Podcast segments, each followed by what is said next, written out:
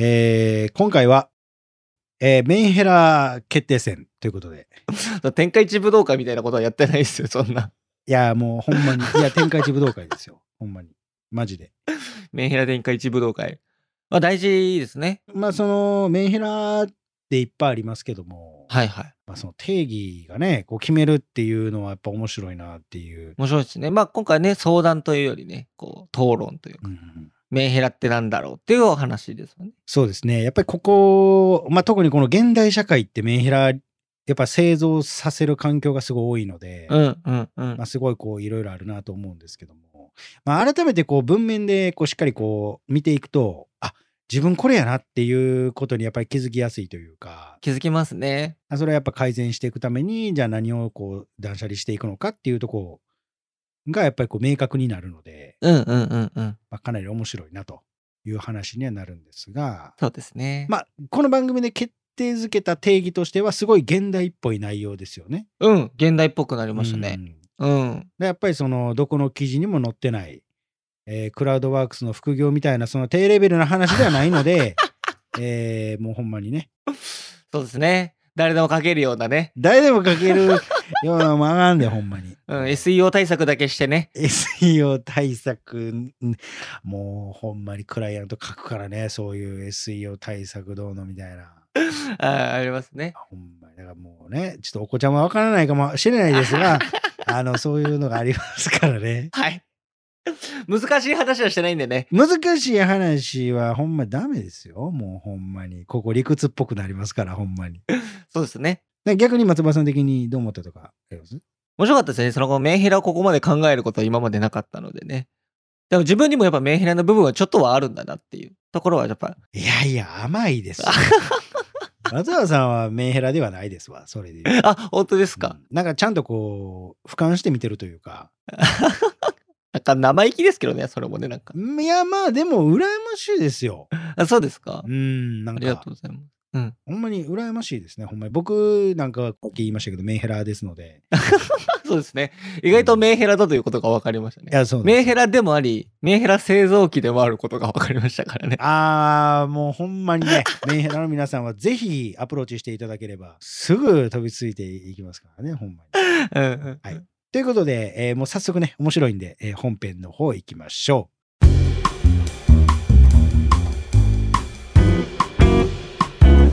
う。このポッドキャストは累計1万人以上の恋愛相談に乗ってきた TikTok クリエイタースーパージュンさんが全国の悩める人に真正面から向き合っていく人生リアリティートーク番組です。えー皆さんどうもスーパージュンさんです。おせさかの松原です。よろしくお願いします。お願いします。はい、えーというわけでですね今回は、えーエピソードいつか忘れましたがかなり昔にあった浮気の定義を、まあ、決めようっていうありましたね。はいとまあちょっと同じような感じにはなるんですがまあその恋愛に関する、えー言葉の定義を決める、まあ、討論会と、えーなります。なるほど。はい。で、えっと、もう大変お待たせいたしましたと、えー本当に言いたいぐらいなんですが、まあ、今回、あの、決定づける、うーまあ、その討論の内容が、はい。メンヘラの定義と、いやー、待たせましたね。えー大変お待たせいたしましたと、これを決めてほしかったですよ、僕は。いやーもう本当うに、ん。もうこれは、もう、ちょっと白熱して、果たしてこの前編後編分かれるんじゃないかと、そうですね。いけるかな決められるかなうーいわゆる二部構成になることも、ちょっと考慮しながらの、そうですまあね。収録になるかと思いますが。メンヘラですね。はい。まあ、えー世の中の恋愛において、まあ、メンヘラというのはよくね、まあ、よくないとえー言われがちなんですが、まあまあまあ、そうですね。まずその、そもそもその、どのような行動、言動というのが、まあ、メンヘラで、まあ、その、どこまでがメンヘラじゃないのかっていう、いわゆるこういう、まあ、線引き、定義みたいなものが、ないと確かに曖昧ですよね、すごくね。うん、でまあ結局今なんてもうネット社会ですからまああのメンヘラと Google で調べればあのもういろんな記事が、うん、出てきますね。まあ、いっぱい出てきますけどもあの舐めてんのか とあのそんなもんねもうあのクラウドワークスでちょっと稼ぐやつの記事やからまあ、アフ ィリエイト広告的なね。はい、ありますいね。やほんまにあんなもん安いで一一記事500円ぐらいじゃん安いっすよ。めっちゃ安いですよ。そんなやつ。のね、書いた記事をね、うん。信用すんのかお前らと いう話ですよ。はいはいはいはい。じゃなくて、まあ、今回はもう、あの、僕が言うから、もメンヘラの定義を。う、もうそれでいいきましょうと。はい。なので、えーその辺もちょっとよろしくお願いしますっていうお願いします。これはな、気になるな。はい。で、まずそもそも、えーこのメンヘラというのはですね、えー言葉で言うと、まあ、メンタルヘルスという略になります。はいはいはいはい。メンタルヘルス。うん。はい。メンタルヘルスというのは、まあ、いわゆる健康ですよね。うんうん。はい。うんで、これに対して、まあ、何かしらのその問題があるという人のことを、まあ、ネット社会ではよくメンヘラメンヘラと、えー言われることになります。はいはいはい。そういうことか。まあ、そう、かまってちゃんとか、なんとなくそのイメージありますね。かまってちゃんみたいなね。まあ、自己中とかね、そういうのが入ると思うんですが、はいはいはい。なるほどね。で、まあそのメンヘラ、ネット、インターネットでメンヘラ診断みたいな、まあなんかいろいろありますけども、えーそれがなんかいろいろありますので、これをちょっとまず言っていきますと、はいはいはい。えーそれが人や物に依存しやすい。ほうほうほう。人や物に。はい。一日の中で感情の起伏が激しい。はいはいはい。ありますね。なんかね。寂しがり屋だねと言われる。はいはい。過去を恋人に重いと言われた経験がある。ああ、なるほどなるほど。誰かに必要とされたい願望がある。はいはいはい。 SNS に闇投稿をしてしまう。はいはいはい。ネガティブ。ネガティブね。 連絡がつかないと不安になる。なるほどね繊細で傷つきやすいとはい。いうことですが、まあこれはあくまで一部ですので、えーまあこれ以外に何か要素がありましたら、また教えていただきたいんですが、はいはい。はい。では、えーまあここから、まあその僕たち二人の、もうこれはもう偏見ですからね、はっきり言って。偏見ね。だから別に僕らが言ってることはまず正解ではないですし。全く全く。はい、あとこれ、まあ、あの別件にはなるんですが後のエピソードで、えーまあ、インスタグラムかな主にれ。うん。で、えーメンヘラみんなが思うメンヘラどんなんっていうので、まあ、照らし合わせてちょっとこうやっていこうかなっていうのも考えておりますので、まあ、今回はあくまで僕たち2人が思うメンヘラというところで、えー定義を決定づけたいかなと思いますのでそうですね。よろしくお願いします、はい。よろしくお願いします。メンヘラね。メンヘラ難しいですよね。これちなみにあのー僕はなんですけどはいはい。僕はめっちゃメンヘラなん ですよ。いやこれうん冗談じゃなくてマジなんです。あ、そうなんですね。ただただねはいはい。これ自分のことをじゃあこのメンヘラの定義やりましょうっていう話が決定した時にメンヘラかな俺っていうのをちょっと一回考えてみたんですけどほうほうほうほうほある部分だけにものすごい特化したメンヘラやったんです僕は。う。なるほどなるほど。で逆に言うとこのさっき説明したものの中で多分ね1個とかなんですよ。なるほど。ここだけすごい突起してるよね、君っていう感じのメンヘラでした。なるほどなるほど。で、まあそんなやつが言うのもなんなんですが、はい。えーメンタルヘルスについての、えー資格は持っております。うんうんうん。はいなるほどなるほど。一応ね。はいはいはい。なんですが、メンヘラです。はいはいはいはいはいはい。という。なるほどね。えーちょっとね、こう、そういうことです。はいはいはい。これちなみに松原さんはどういう見解をお持ちで僕はメンヘラ、僕は多分メンヘラじゃないんですよ。もうね、わかりますよ。喋っていただい て。うん。あ、本当ですか。うん。でもなんでしょうね。でも寂しがり屋とかって結構、多分僕も寂しがり屋だと思うし、そのネガティブだし、別にそういうところ普通の人にもあるかとは思うんですよ。うんうんうんうん。メンヘラ。でもなんか、それが、こう自分の中で抑えきれないぐらい、こう周りにこう影響してしまうぐらい、うん。自制が効かないというか、こう飛び出してしまうぐらいそれがこう強い人のことを言うのかな、みたいな。メンヘラ。うん。まあそうなんですよね。うん、こう自制心が効かないぐらいのっていう感じですよね、うん多分ね。え、じゃあ、ちなみに、はいはい。この1番から9番までありますけど、どれが一番、その、自分に当てはまりますあ人や物に依存しやすい一日の中で感情の起伏が激しい寂しがり屋だねと言われるうん。過去恋人に重いと言われた経験がある誰かに必要とされたい願望がある誰かに必要とされたい願望があるはめちゃくちゃ強いです僕ええめちゃくちゃ強いです意外っすね。あそうですか多分だからこういう仕事やってるからだと思うんですけどえー、俺逆や思ってましたわ。あ本当ですかうん。なんかこう誰かの助けになりたいというか、うん。その、僕の能力を必要だと思ってほしいというお気持ちはめちゃくちゃありますね。ほんまですかそれ。いやめっちゃあります、めっちゃありますよ。ええほんと、だから、なんだろう。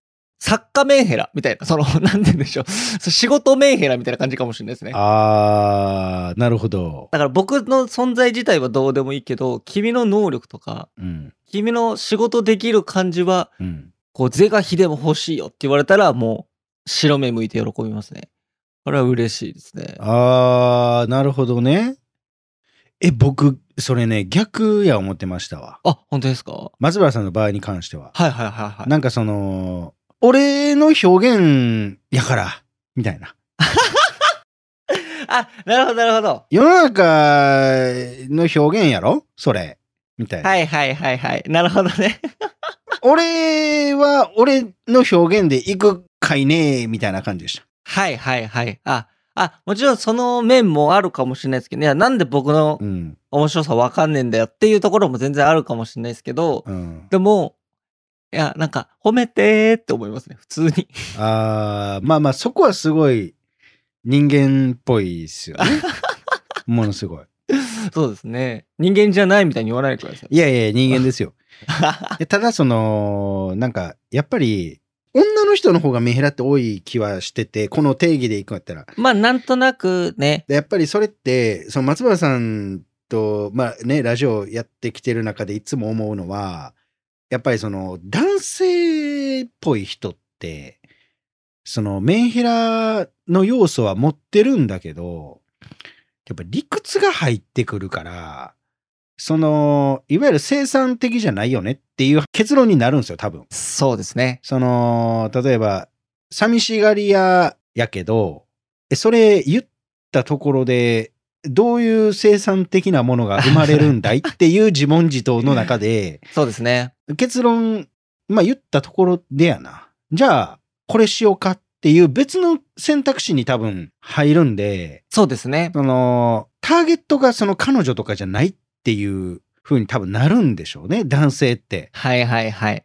そうですね。だから、なんか、メンヘラの要素はありつつもっていうはいはい。形になるんやけど、ああ、そうかもしれないですねう。ーん、なんかそこがすごいあるんかなってメンヘラっぽいところとかがあって、それをこう、うん、自分の頭の中でこねくり回して、 こう押さえつけてるっていう感じなんですかね。 なんとなくねう。ん。なんか他に結びつけれるんじゃないですか。だからその、いわゆる感情論を一旦こう、自分の心の中でこう分けれるというか、はいはいはいはい。いうのはあるとは思うんですけど、そうですね。うん。ただ、やっぱり一方それできない男性もいるじゃないですか。うんうんうん。それじゃあどういうことやねんっていうそうっすね。話になるんですけまあ、ど、そこはね、男性女性じゃ分けられないところですからね。うん、それどうどう思いますえー、でも、別にその感情があって、理屈じゃ考えられないっていうところも全然わかるから、うん、それはしょそれでしょうがないのかなっていうふうには思いますね。うん、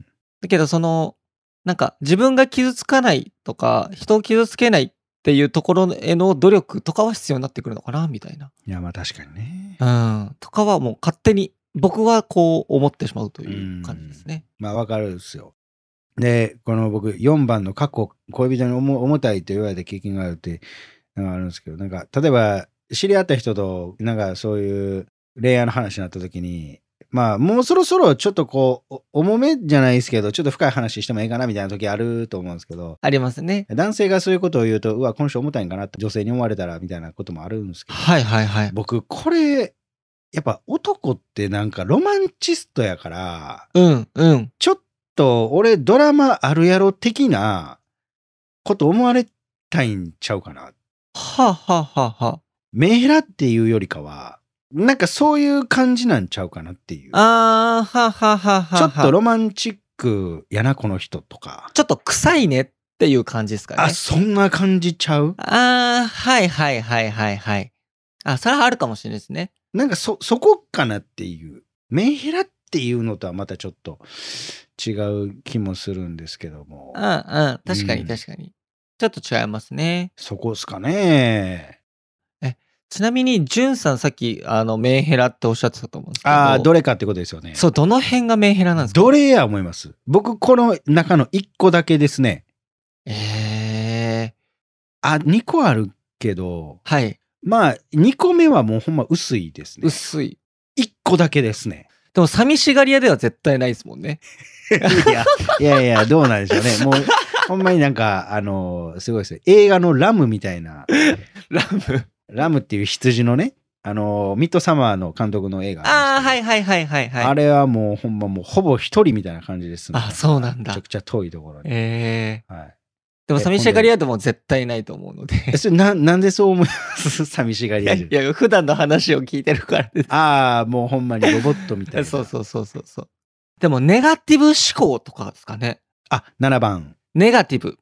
ネガティブと。これはなんかありそう。ああ、なるほど。いや、違うんですね。あ、違うんですね。はい。えー、じゃあどれだろうな。えっとね、これ僕どれかっていうと、2番なんですよ。えっ、と、感情の起伏が激しい。はい。やばいです。あ、そうなんですね。多分、自分で分かるレベルなんで、はいはいはいはい。やばいと思います。あー、それ、喜怒哀楽どれもですかどれもかもしれないです。ただもうこれだけですね。あ、そうなんだ。人や物に依存は全くしないです。だからほんまに冷酷やと思われます。めっちゃ。さよならみたいな。はいはいはいはいはい。速達で送り返すねみたい な。はいはいはい。ほんまに。びっくりします。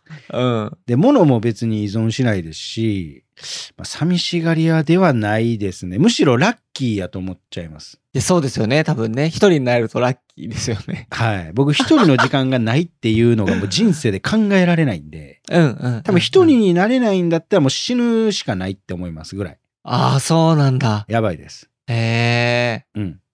で、過去恋人に重たいって言われるような話をするときは、大体自分かっこええやんって思ってる感じなんで、あのー別にどうでもいいですって感じです。。はいいはいはい。だからまあ、ある種痛い人やと思ってくれたら大うん丈う夫んです。うんうんうん。思いではなく痛いと言われた。思いではなく痛いって言われた経験があるってことになりますね。経験があるっていうよりかは、まあ言われてないので、実際は。あ、思われてるんやろうなっていうことを、うーっていう経験があるってことですね。で、誰かに必要とされたい願望がある。まあこれは、まあ潜在的なことではあると思いますけど、ただ、なんか別に、ここをめっちゃ持ってるかって言われると正直別にそうでもなうい。んなんか誰かに必要とされたいっていう意味で動いてしまうと結構傷つくこと多いかなっていう風になるのでなんか自分がやってることが結果としてその人のためになってんのやったらそれはそれでいいよねっていうような考え方に今はなってます。うん。素晴らしいですね。はいそれねで6番はもう一番嫌いですね。 SNS に闇投稿をしてしまう。もうこんなんスシローペロペロやで。スシローペロペロ。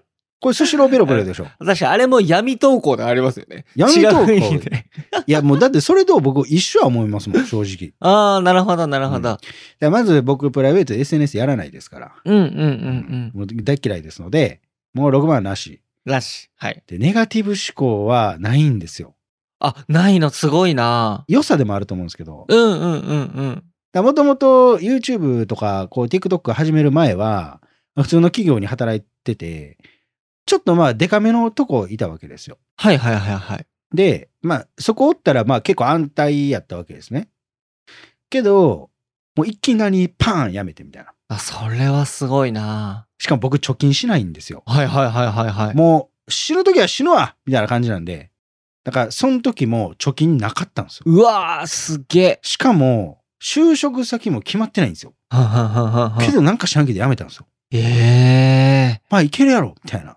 そんな感じなんで、多分ネガティブではないと思います。 え、すごいっすね。ネガティブとポジティブでもないですよね。なんかね、それね。いや、そうなんか、もうすごいですよね。もうほんま、うん、そんな感じなんですよ。すごい、破天荒なんですかね。だから破天荒ということでもないんですかね。だからもうエゴイストの極みやと思ってて、ああ、うんうんうんうんうん。そこですね。あ面白いな。で、連絡が来ないと不安になることがある。まあ、どうでもええわみたいな感じです。ああ、なるほど。はいはいはいはい。 9番が薄いって言ってたやつです。繊細で傷つきやすい。はい。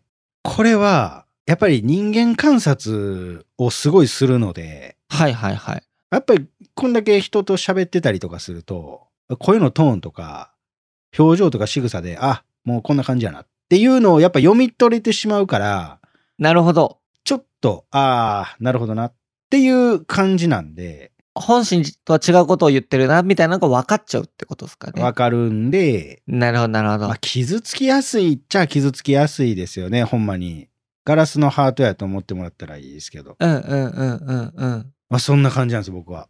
なるほど。うん。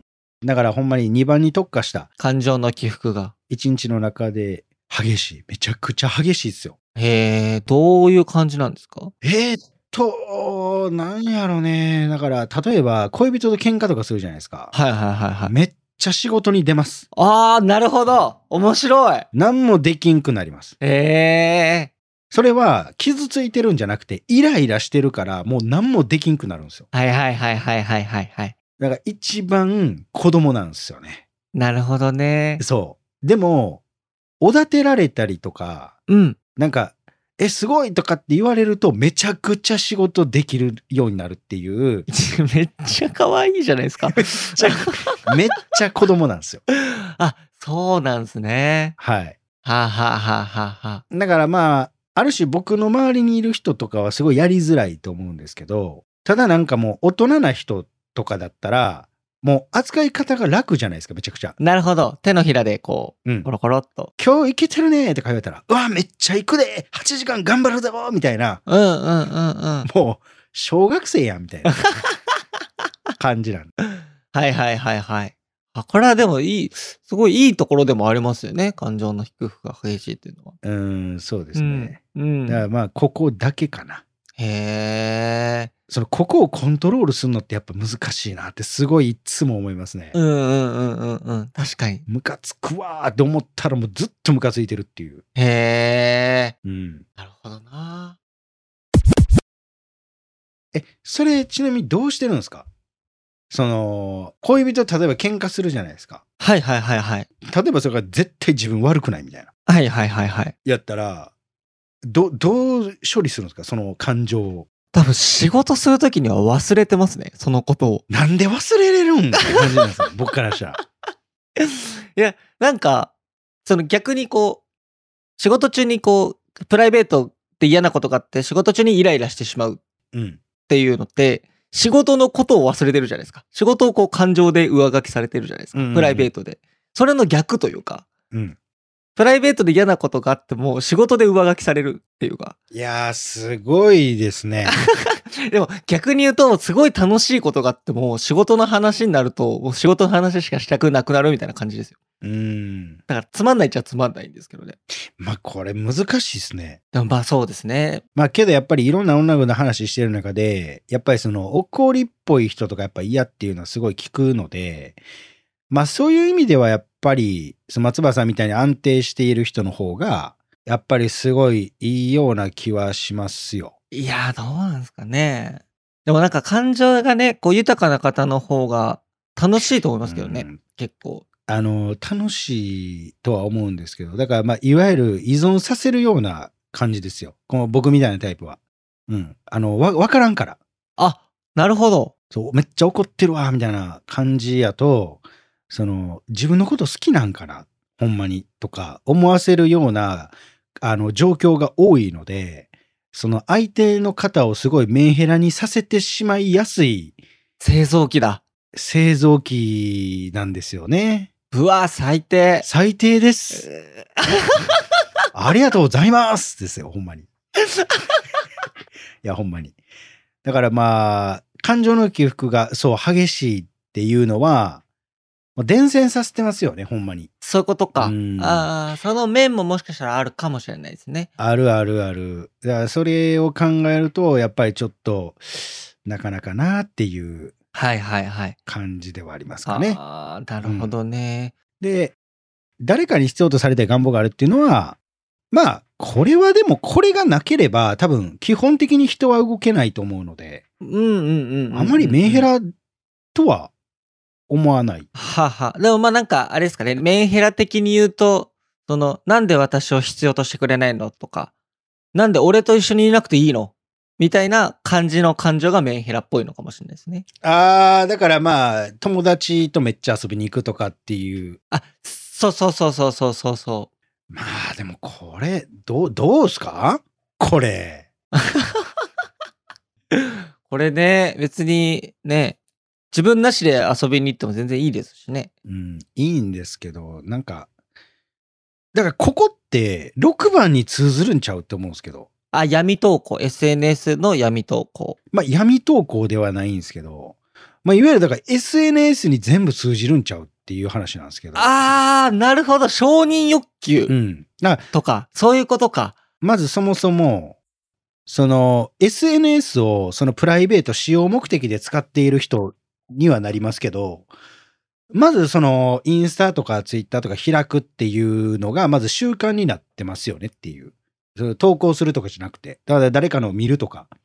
全然いいとは思うんですけど、うんうん、うん。ただその習慣にプラスアルファして、ここに例えばその好意を持ってる人とか、えー彼氏彼女とかのを見るってなってくると、例えば自分とお付き合いをしてるのに、まあ、その SNS で例えば彼氏の投稿を見たときに、まあ、すごいその友達とこう、なんていうの楽しそうな写真とか、えー動画とか出てきたりとか、はいはいはいはい。しているだけで、別にいいのに、あーなんか私の時はこんな表情してくれへんなとか、なってきて、はいはいはいはいはい。あれちょっと頻度高くねみたいな。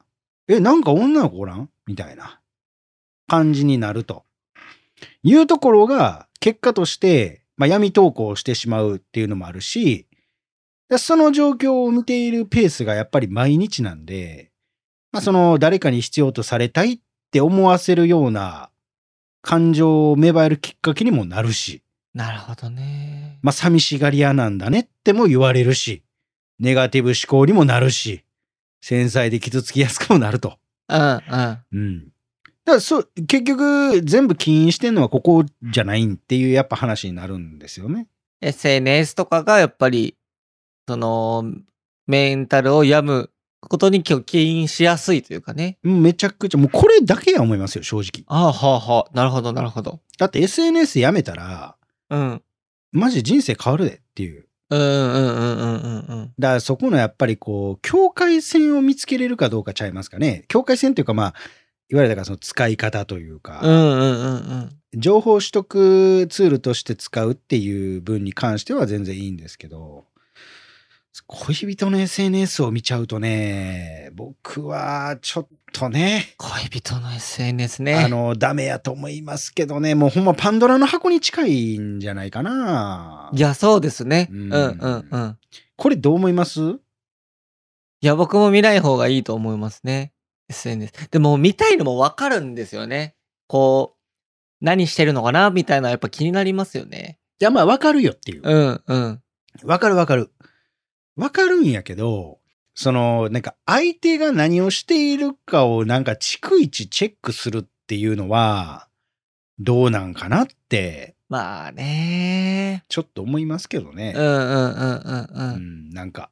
ほんで、なんか、その闇投稿っていうのはどどういうことなんですかなどういうのをなんか、だ例えば、あそれこそ、その、なんか、えー会社とかで嫌なことあった、死にたいもう無理とか、彼氏、あ彼女がこういう、俺と会ってくれないのに SNS 投稿してる最悪みたいな、こういう嫌なことを吐き出すあ感じのやつですかね。うん。あ、いや、もうこれ、団地で愚痴、旦那の愚痴言ってるおばはんと変わらんで。あれは井戸端っぽいですよね、SNS はね、すごく。うん、いやそれが自分の評価下げてるってなんで分からんのって僕いつも思うんあですよ。あ、はいはいはいはいはい。アホやなーっていつも思うんですけどだから別に愚痴吐くのは別にええねんけど別にリアルで誰かとなんかやったらいいだけであってそれを常用的に SNS に投稿しまくるっていうのは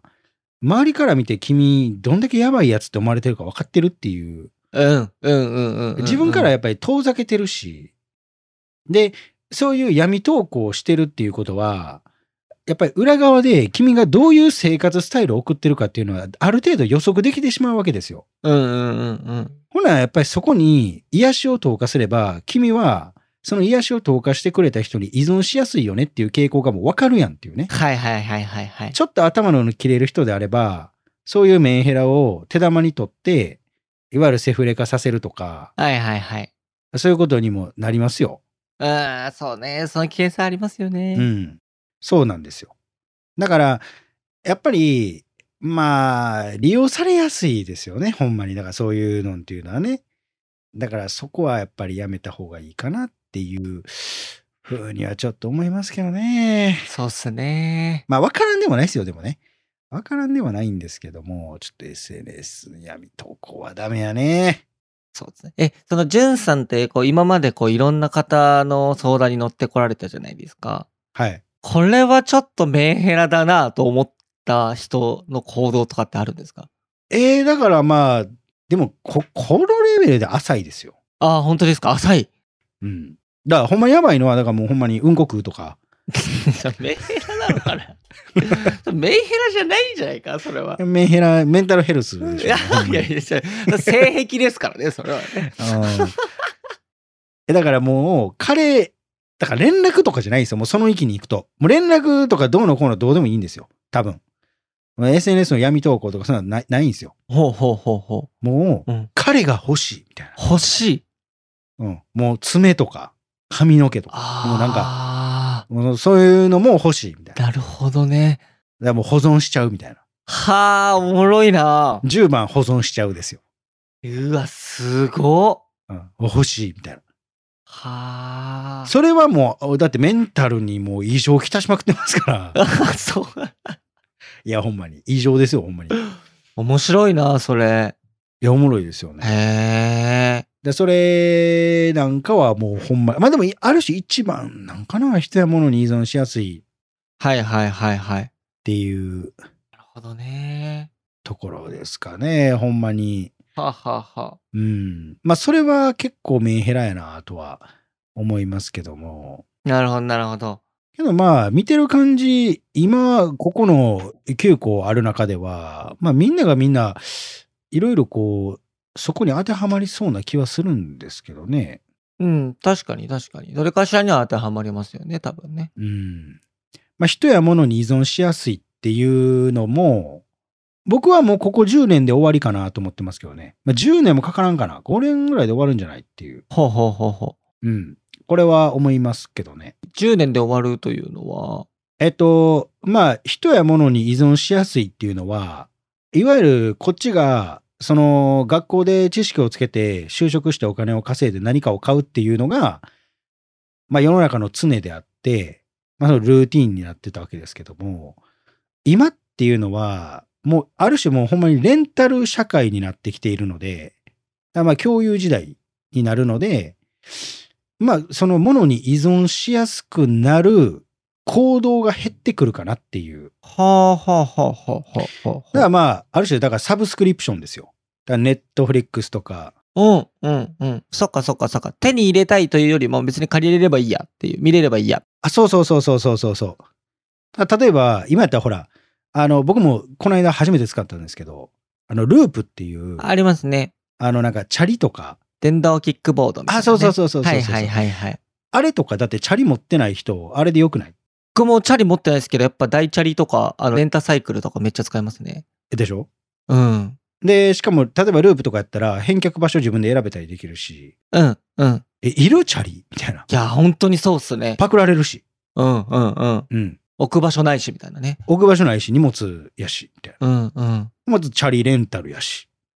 で、車どうですっていう。いやーね。車だって、まあ、例えばカーシェアリングうん、で、うん、まあみんなで共有するのもあれば、だからトヨタとかで、まあサブスクでうん。やったりとか、あんなもんだって3年に1回とか新車できますし、ねえ、確かになえ共有してないっていう。うん。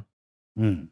まあそのうち家とかうん、うん、うん。なん、かも全部サブスクになってくるであろうし、で、物であったとしても、物もね、全然いろいろ変わってきてますから、うん、うん、うん、うん、うん。だから、まあ、しかも全部全自動化してきてるしね。はい、はい、はい。今なんか Amazon とかでね、あのスイッチボットとか買って全部 IoT のこう、なんていうかな、搭載されてるやつ買えばもう全部自動やから。そうですね。声だけで全部いけちゃいますね。これいける。カーテンも勝手に開くし。確かにな、だからそのものに対して思い入れを抱くきっかけがなくなってくるから。はあ、はあはあはあうん、そやからまあそういう意味で言うとこう依存しやすくなる傾向っていうのは低くなってくるのかなとは思うんですがやっぱり人っていうのはやっぱりイレギュラーなことをするのでまあまだまだちょっとかかるかなとは、まあね、推し活とかね、それこそね、流行ってますからね。うん、そうですねだからまあそこでいくとやっぱりまあうんどうなんかなとは思いますが、まあ、依存しやすくなる傾向は薄れてくるのかなと思います。はいはあ、なるほどね。これちなみに長松原さんがこれはっていうのありますえー、どれでしょうね。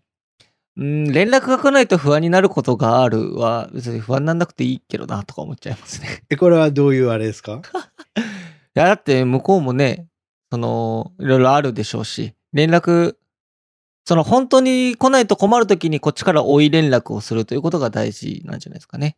だから、勝手に想像するから良くないっていうことですよね、そうそうそうそううん。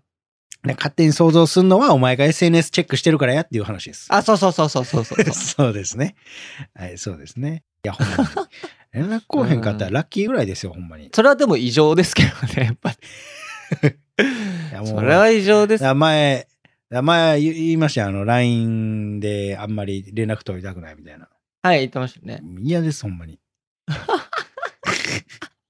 だから連絡来 ないとっていうかもう、こう、こうへんような仕組み化をしてるますみたいな。 ううちはもうそれでいきますみたいな。なるほど、なるほど。うん取りませんよっていう こと。そうそうそうそう。だからまあ、もうある種この番組ベンチャー企業は読めてもらったらええし、最先端行ってるわけで、確かに最先端だな。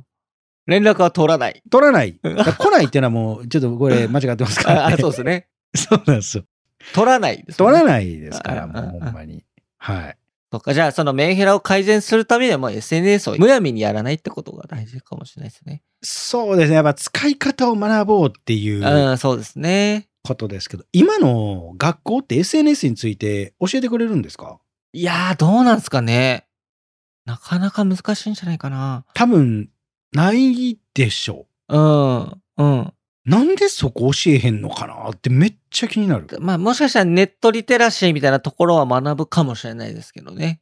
その具体的にどうやってみたいなところはわからないですよね。あんな数学とか、あんな国語とかやってもええけど、ネットリテラシーを先、めちゃくちゃやらん と、もう、スシローみたいになるで。そうですほね。んまに。今だってめっちゃ出てますからね、ああいう意味やからんバカみたいなやつが。すっごい出てますね。わんさかわんさか。ああいうやつあかんで。 ほんまに。あ、も ういやあかんですよ。ああいうやつはあかんですよ、ね。あれはもうバカ でしょ。あれ損失150億ぐらいでしたっけ確かいや、。160億とかね、言ってましたね。確かね。 160億か。お前ら160億やでっていう。ええ SNS 使い方間違えるだけで。あうんほんまに。あ、とんでもない。とんでもないで。ほんまに。だからまあ、まあ、定義を決めるとするならば、うん、メンヘラはうん。 SNS 依存してるやつかな。ああ、でも現代的ですね。非常うに。んなるほど。それが結局派生して全部に結びつくっていう。はいはいはいはいはい。うん。SNS 依存はもうメンヘラやわ。うん、うん、うん、ううん。あが。確かに確かに。うん。ああ。そこだけやってもらったら、うん。もう抜け出せるかなとそうですね。思います。はい。はい。いやね、これ、じゃあ僕ら的にはそういう感じで、ちょっと皆さんからね、どういう行動がメンヘラかってみたいなところはこう募集したいですね。うん、そうですね。まあ、視聴者目線からいくと多分、批判されるんじゃないですか、僕 らは。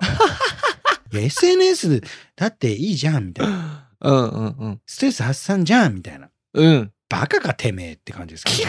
はい、ちょ喧嘩しないでほ しい。出てますよ感情の起伏が激しい出てますよ いや、ほんま2番やわ。2番が出てる。ほんまに。確 ホリエモンチャンネルみたいになってるよ、ほんまに。かに急に怒るの怖いですね。そうっすね。ほんまに。うんうんだからほんまに、まずそこちゃいますからね。はい、そうですうね。ん。まあ一回だからこれを、うん。ちょっとなんかで流したりして、うん。まあ君たちの思うメンヘラはっていうので一回うん。うんや。りたいですね。そうですね。僕ら的には SNS 依存、メンヘラは。そうですね。はい。はい。じゃあまあ後にインスタで、まあどんなこう言動っていうのが、こうメンヘラかっていうのは質問とかするので、まあその時の回答をもとに、まあ次回こう紹介したいなと、ブラッシュアップしていきます。そうですね、思います。はい。はい。ということで今回は終わりになります。ありがとうございました。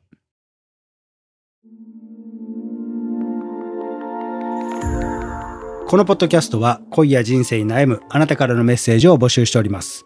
概要欄にあるフォームから送ってください。そしてね、この番組が面白かったという人に関しては番組フォローと高評価、そして SNS での感想もお願いいたします。ハッシュタグお悩みバーをつけてつぶやいてください。ひらがなと漢字でお悩み、カタカナでバーです。そしてね、このポッドキャストに出演してくれる方っていうのも募集してます。直接こう僕に相談したい、生で詳しく聞いてほしいという方は、概要欄のフォームに出演可能と書いて送ってください。当日はね、ズームでの収録になりますので、顔出しなどはないです。えそしてね、えスタッフの方から連絡がえ来るかと思いますので、連絡の取れるメールアドレスのね、記載の方もお願いいたします。えーぜひぜひね、待ってますんで、お願いいたします。お願いします。で、えー1対1の、えー相談とかもやってますので、まあ、それに関してはポントっていうところでやってますんで、そちらでお願いします。で、えーインタビューも撮影やってますので、まあ、そちらに関しては毎週土曜日に、えー大阪の難波の引っ掛け橋っていうところで、19時、まあ、7時から7時半ぐらいからね、やってますんで、またお待ちしておりますんで、来てください。はい、えーそれではね、また次回お会いいたしましょう。さよなら。